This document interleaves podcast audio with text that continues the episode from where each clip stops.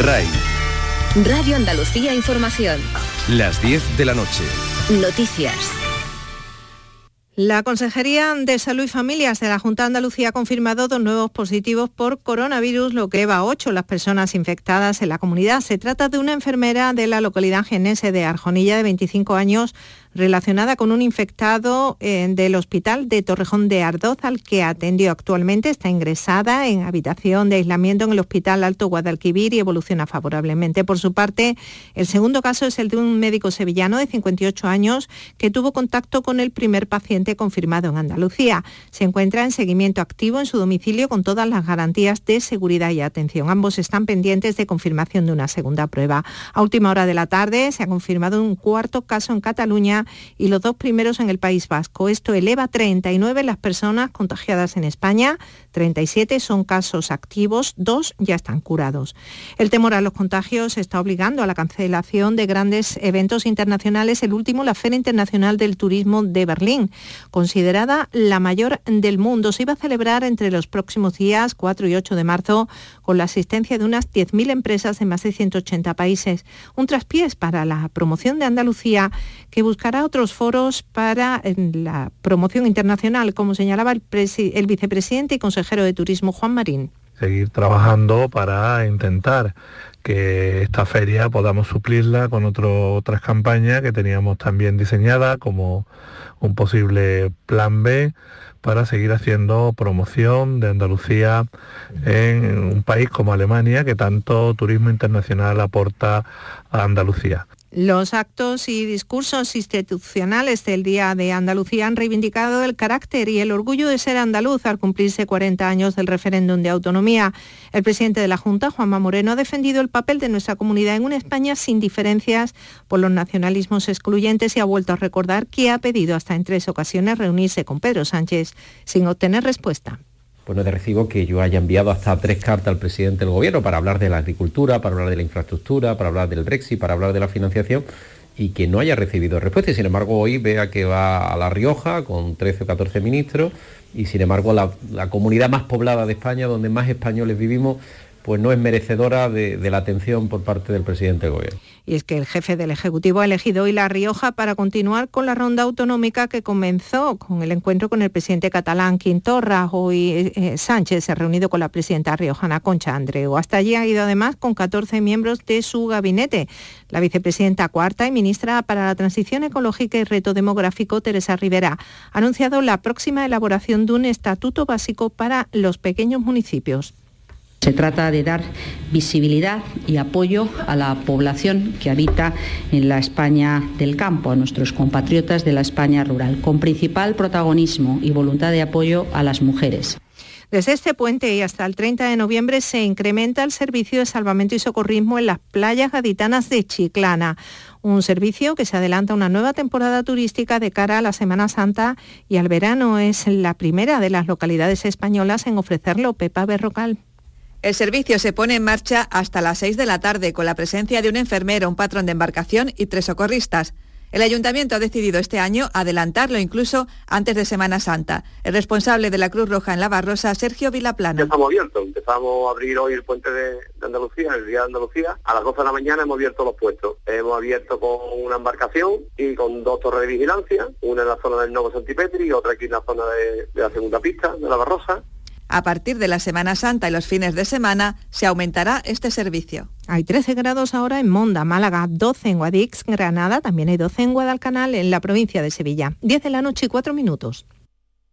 Ahora, en la revista de RAI, el Radioscopio. Radio Andalucía Información. Hace una década se halló un extraño artilugio en el sótano de la mansión de Faustino Morel, coleccionista de arte, filántropo, escritor de vodevil y onanista declarado que vivió a comienzos del siglo XIX. Se desconoce la fecha de construcción de dicho aparato, su fabricante, motivo e incluso función. El radioscopio. Hay mucha más ciencia de la que crees.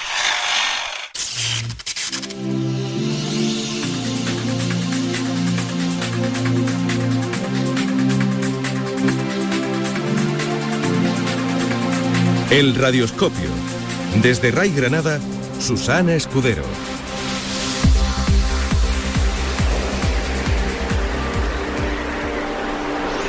Archipiélago de Svalbard, Noruega, cerca del Círculo Polar Ártico, Reserva Global de Semillas del Mundo. Sala de control. ¿Qué tal el fin de semana? Yo estuve pescando salmón con la parienta. Yo también. Oye, eh, ¿por qué hablamos en noruego y luego doblamos nuestra voz en español? Porque este programa se emite en España.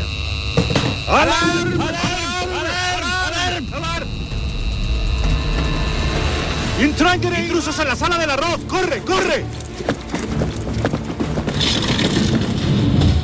¡Hoy, hoy! ¡Alto, alto! ¡Dejen las semillas! ¡Qué hora, Emilio! ¡Qué hora! Uf, uf, he trajado por los pelos. ¡Ja! Sí, y todo por unas semillas. Podéis dejar de hablar en noruego si queréis, ¿eh? Vamos, que no hagáis mal el tonto. Pues es verdad, Emilio. Rosa, aquí tienes las auténticas semillas de arroz que estaban guardadas en Svalbard, la Reserva Mundial de Semillas. ¿Puedes analizarla, Rosa? ¿A que son transgénicas? ¿A que esa Reserva Mundial de Semillas es un complot de los todopoderosos para controlar la alimentación en el mundo? A ver, Susana, Emilio, para saber si ese arroz es transgénico o no, necesito mi equipo, mi laboratorio, mis pipetas, pero ya te digo que no lo es. Por ley, en el Svalbard solo se pueden guardar semillas no modificadas genéticamente. No hacía falta que os teletransportarais allí. Claro, porque en Svalbard los poderosos guardan las semillas naturales a salvo de una posible catombe transgénica que transgenice la alimentación mundial para ellos, así poder salvarse y dominar en el mundo diezmado. ¿Pero qué dices? ¿Pero por qué siempre que se habla de transgénicos surgen las teorías conspiranoicas más estrambóticas? ¿Pero qué daño ha hecho Expediente X? Anda, Susa, vamos a empezar con el programa, hija. Som duonsker dete a radioscopen. Digo, como quieras. Esto es el radioscopio.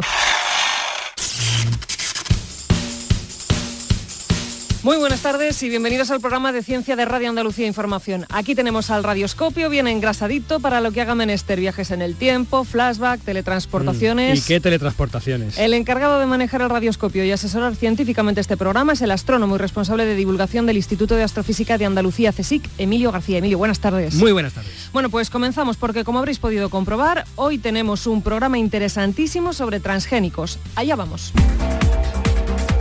Desde Ray Granada, el radioscopio. Pues sí, hoy vamos a hablar de un concepto que suele causar incertidumbre e inquietud entre la sociedad. Hoy vamos a hablar de transgénicos.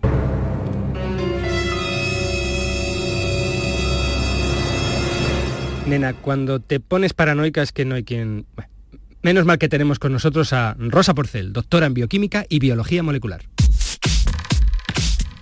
Rosa Porcel, doctora en bioquímica y biología molecular, autora de diversas publicaciones en revistas científicas y conocida en la blogosfera gracias a su blog de divulgación La Ciencia de Amara.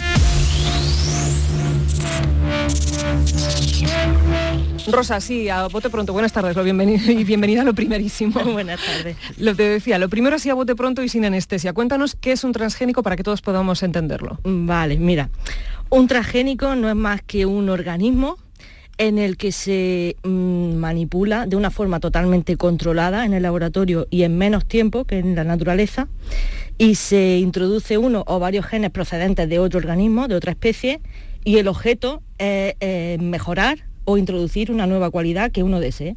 Entonces, ¿qué se pretende exactamente con un transgénico? Pues muchas cosas. Es que los transgénicos mm, se van a imponer en el futuro, ya se están imponiendo en el mundo, no en Europa, pero en el mundo sí. Y tienen muchísimas aplicaciones. Mira, mm, en primer lugar, eh, la FAO, por ejemplo, estima que en el 2050 habrá 9.000 millones de personas. O sea, la población sigue aumentando y la superficie cultivable va disminuyendo, las ciudades se van poblando cada vez más y no hay tanto terreno para, para cultivar. Entonces, el primer objetivo de los transgénicos es aumentar la productividad eh, con menores medios, eh, con mayores rendimientos y optimizar todos los recursos disponibles. El agua, de hecho, es un recurso muy escaso, cada vez más escaso, con la sequía, con catástrofes, con, con el cambio climático. Entonces, el primer objetivo de, los transgénicos pues, sería ese.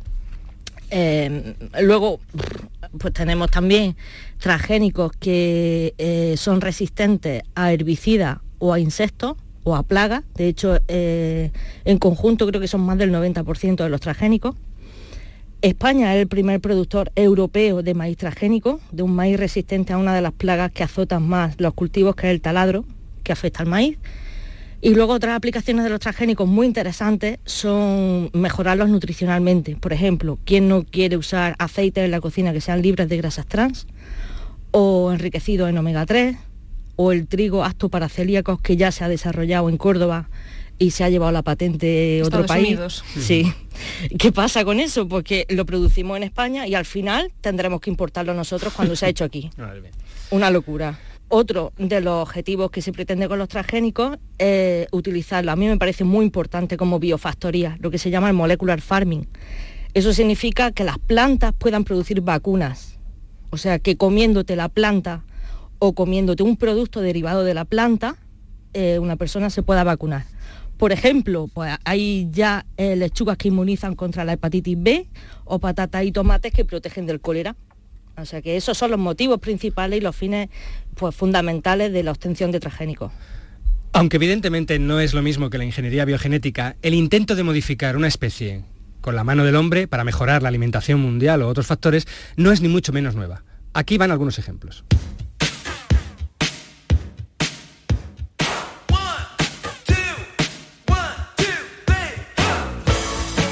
El plátano. Conocido desde hace 5.000 años, originalmente estaba completamente lleno de pepitas. El plátano moderno es el producto de un largo proceso de hibridación que finalizó con la variedad que comemos actualmente, sin rastro de pepitas. Las patatas. Tanto el tubérculo como su piel presentaban compuestos tóxicos para el organismo, hasta que mezclando progresivamente variedades menos tóxicas se logró la patata que consumimos casi a diario. Las almendras. Una tarta de Santiago podría matarte, como lo oyes. Las almendras naturales contienen ácido prúsico o cianuro de hidrógeno. Las almendras que comemos están afortunadamente libres de este compuesto, de nuevo gracias a la mano del hombre. Del blog directo al paladar. Vale, todo esto está muy bien, pero Rosa, si ponemos en Google transgénico, las dos primeras entradas son de la Wikipedia, una en inglés y otra en español, y lo que dice es pues lo que es un transgénico. Y la siguiente ya que nos encontramos es la entrada de Greenpeace que dice, y leo, los transgénicos son un problema desconocido por parte de la población, ajena a que los alimentos transgénicos pueden afectar a su salud. A ver, Rosa, la pregunta del millón. ¿Son peligrosos los transgénicos? ¿Por qué este miedo, este pánico hacia los transgénicos? Mira, Greenpeace tiene un magnífico gabinete de comunicación y le encanta el sensacionalismo. En los años 90 me parece que fue, pegaron miles de carteles diciendo que las, lechugas transgénicas sabían a rata porque estaban hechas con sus células y en aquel momento no existían lechugas transgénicas. Greenpeace tiene la ventaja, porque, pues, que todo el mundo lo conoce, en general tiene buena opinión de las actuaciones que llevan a cabo, pero el principal problema es que falta conocimiento en la población sobre qué es un transgénico y las aplicaciones que puedan tener. Mm, Me habláis de Greenpeace, mira, métete en la página de Greenpeace de España, por ejemplo, y veréis que satanizan los transgénicos. Ahora os metéis en la página de Greenpeace de Estados Unidos, que es el principal productor mundial de transgénicos, y cuesta trabajo localizar eh, dónde hablan de los transgénicos. O sea que satanizan este tema dependiendo del país eh, donde tenga ubicada la página web, ¿vale? ¿Y por qué ese miedo? ¿Por desconocimiento, tú crees? ¿O por qué ese miedo a los En la transgénicos? población, me pregunta, por desconocimiento. Una parte, gran parte por desconocimiento y otra parte porque hay asociaciones antitransgénicos que se, no voy a decir que se inventen, o sí, eh, mm, conclusiones que no son ciertas. Por ejemplo, la Comisión Europea eh, redactó dos informes, uno en el 2000 y otro en el 2010, de 25 años de investigación de transgénicos.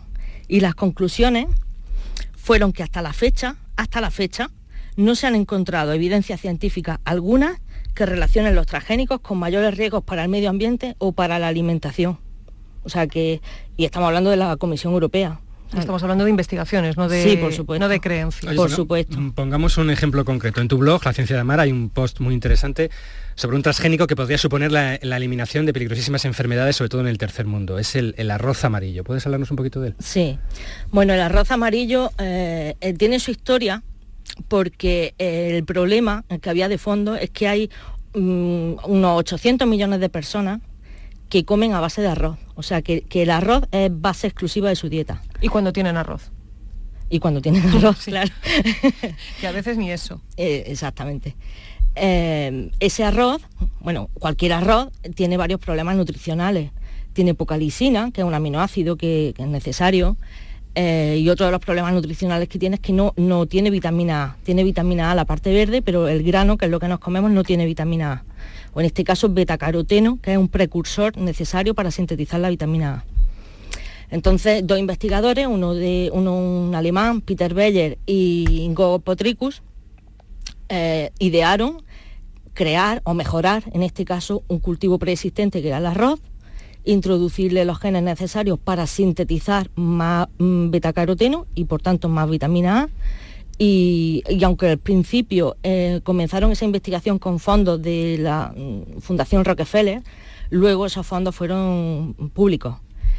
Y desarrollaron un arroz que se llama arroz dorado, mm, pues rico en, vitamina A, pero no lo suficientemente rico como para saciar o, como para paliar este problema que había. La investigación fue muy relevante, se publicó en una de las mejores revistas científicas, que era Science, en el año 2000, pero bueno, los grupos ecologistas y antitrasgénicos pues ya se echaron encima. En, en, la misma publicación los científicos dijeron que esa cantidad no era suficiente para paliar el problema. Entonces se pusieron otra vez mano a la obra y cinco años después llegó una nueva generación de arroz dorado, que era el tipo 2, 23 veces más rico que el primero que, formaron, que el primero que crearon. Entonces, con ese segundo arroz, tipo 2, eh, se estima, bueno, llevan casi 10 años investigando biodisponibilidad y efectividad de ese arroz, y se estima que solo con 60 gramos sería suficiente, además 60 gramos es una cantidad muy factible, muy, muy fácil de acceder pues sería suficiente para, remediar ese problema. Y el problema estamos hablando de 3.000 niños que mueren al día y, 500.000 que sufren un tipo de ceguera muy grave que se llama serostalmia, que bueno, el 50% de esos niños muere en el primer año que les da esa enfermedad. O sea, creo que... Sería una solución, sin duda alguna.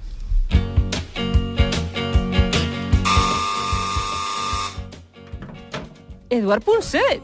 ¿Qué nos has traído? Un pan natural, ¿eh? Y una leche. Bueno, pues Rosa, para terminar, frente a los transgénicos, lo ecológico se vende, y además nunca mejor dicho eso de se vende como, como la panacea.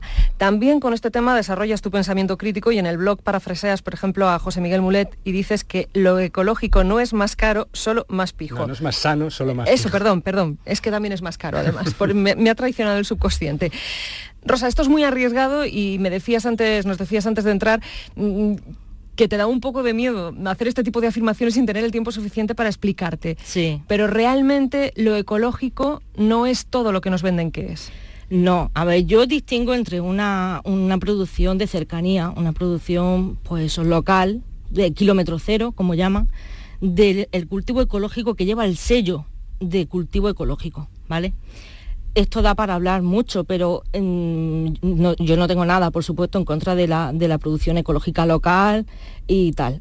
De la otra, pues claro, ese sello cuesta dinero, hay poca, mm, poco terreno que se dedique a la producción ecológica y lleva un incremento de precio. Ese incremento de precio no asegura al consumidor que muchas veces piensan que sí, no asegura ni que el alimento esté más bueno, ni mucho menos que sea más sano, ni más respetuoso con el medio ambiente. O sea, simplemente están pagando un sello, una certificación que vale dinero.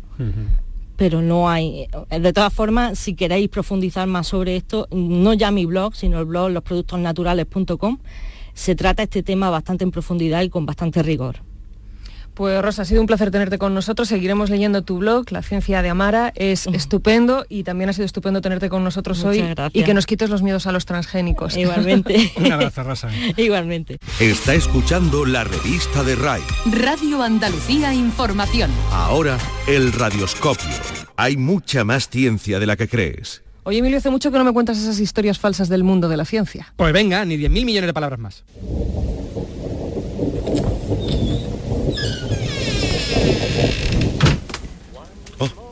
Están ahí. Qué alegría verles. ¿Cuánto tiempo ha pasado? Bienvenidos una vez más a mi humilde morada. Ya pensé que no volvería a verles. Entren, entren por su propia voluntad. ¿Cuánto tiempo ha pasado? ¿Un mes? un año, un siglo, la eternidad. Es difícil saberlo porque, como ven, nada ha cambiado por aquí. Todo sigue igual, ¿verdad, Felonía? Por cierto, Felonía, ¿cuántos años tienes, gata vieja? Como si eso tuviera algún sentido para nosotros, ¿verdad, gatita? Y hablando de señoras con muchos años, permítanme presentarles a alguien. Zoo de Australia, Queensland.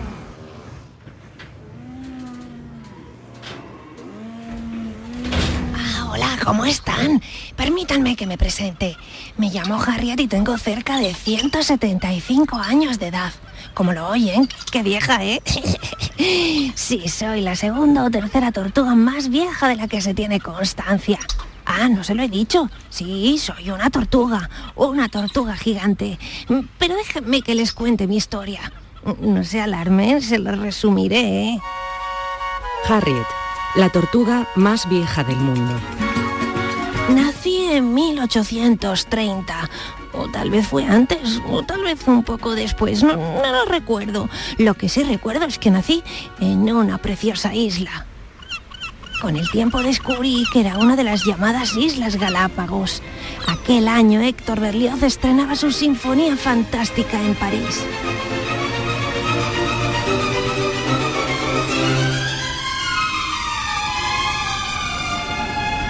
Cuando tenía cinco años de edad y apenas medio metro de tamaño, me recogió un joven muy simpático de acento extraño que no hacía más que observar todo con mucha curiosidad. ¡Eh! ¿Dónde vas, pequeña? ¿Tú te vienes conmigo? Me llevó con él a un barco muy grande gobernado por un comandante muy interesante. Allí pasé una larga temporada junto a otras tortugas surcando los océanos, hasta que al final atracamos en un puerto muy sucio. Pero sobre todo muy frío para una tortuga como yo. Uy, aún tiemblo cuando lo recuerdo. Como tiemblo cuando recuerdo todos los muertos que aquel mismo año hubo en la famosa batalla del Álamo, clave de la independencia de Texas de México. Era el año 1836.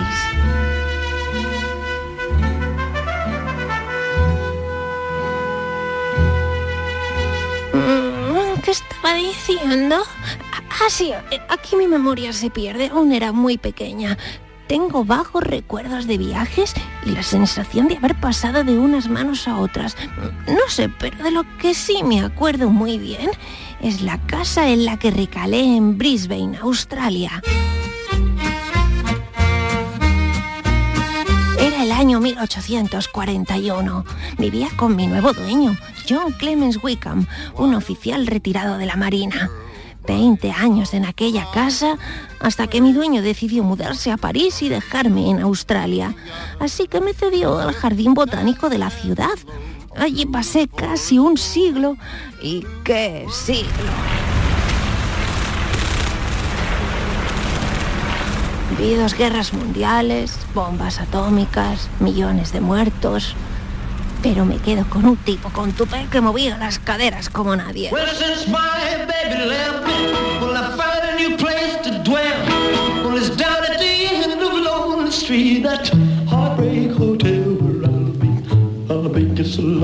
Lo que hubiera dado yo por no tener caparazón en aquella época.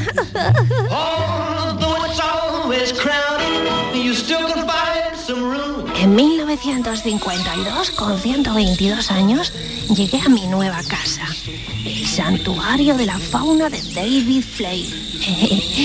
David era un naturalista apasionado. Allí pasé los maravillosos años 60 y 70. Fueron una época de apertura, libertad y esperanza. Incluso yo cambié de sexo.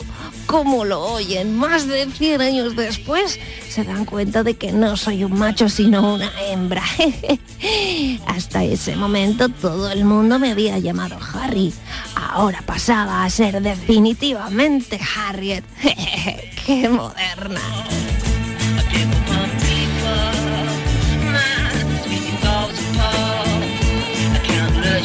Pero en 1987, con 157 años de edad, vuelvo a mudarme esta vez para siempre. Mi nueva y definitiva casa Es el Queensland de Riptail Park, el zoo australiano, y comienza la locura.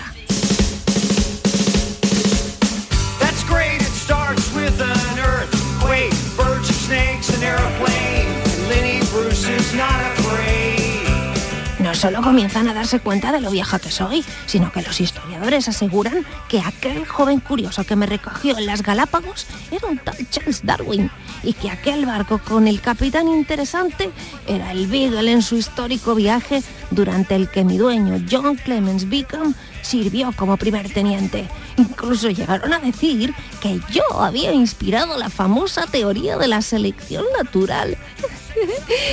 yo.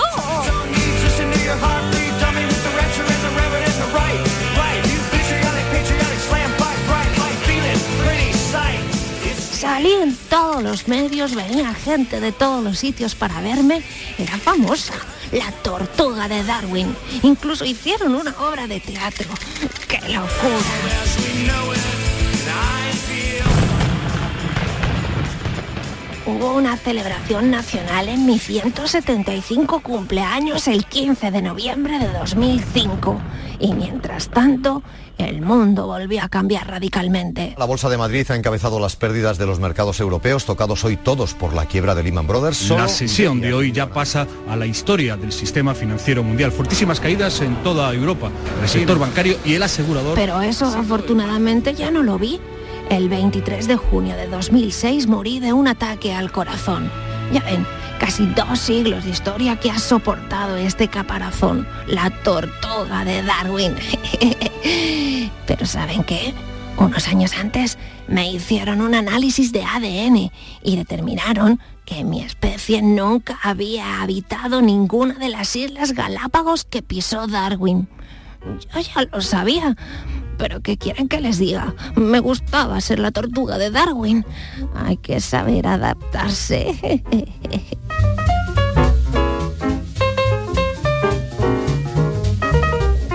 En fin, como ven, si hay algo que no evoluciona es la mentira. ¿Verdad, Felonía? O debería decir felonío.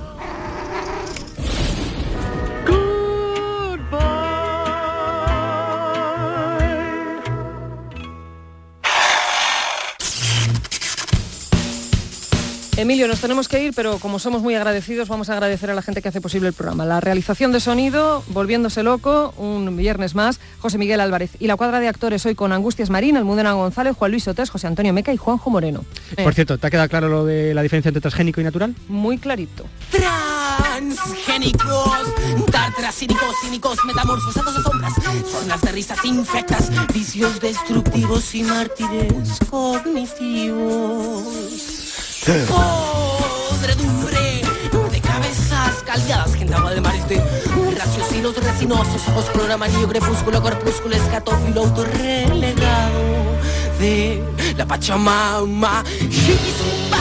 En el capitalismo, anarquismos pegados en los pantalones, hombres con sueños sin cojones, botones que se desabrochan desnudando el vacío que llevamos dentro. Aquí está Dios.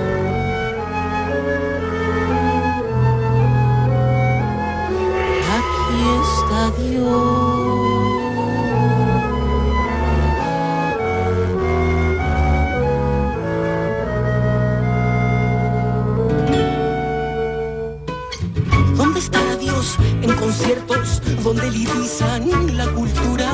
O quizás en poblaciones donde no hay tiempo para pensar en el amor ni en la amargura conciencia no es el criterio para interpretar todas las cosas. Estar pleno aquí, entregar ese vacío sin engaño. Esta globalización que me tiene el corazón hecho un caparazón de astillas y cuchillas, solo quiero expansión sin mental.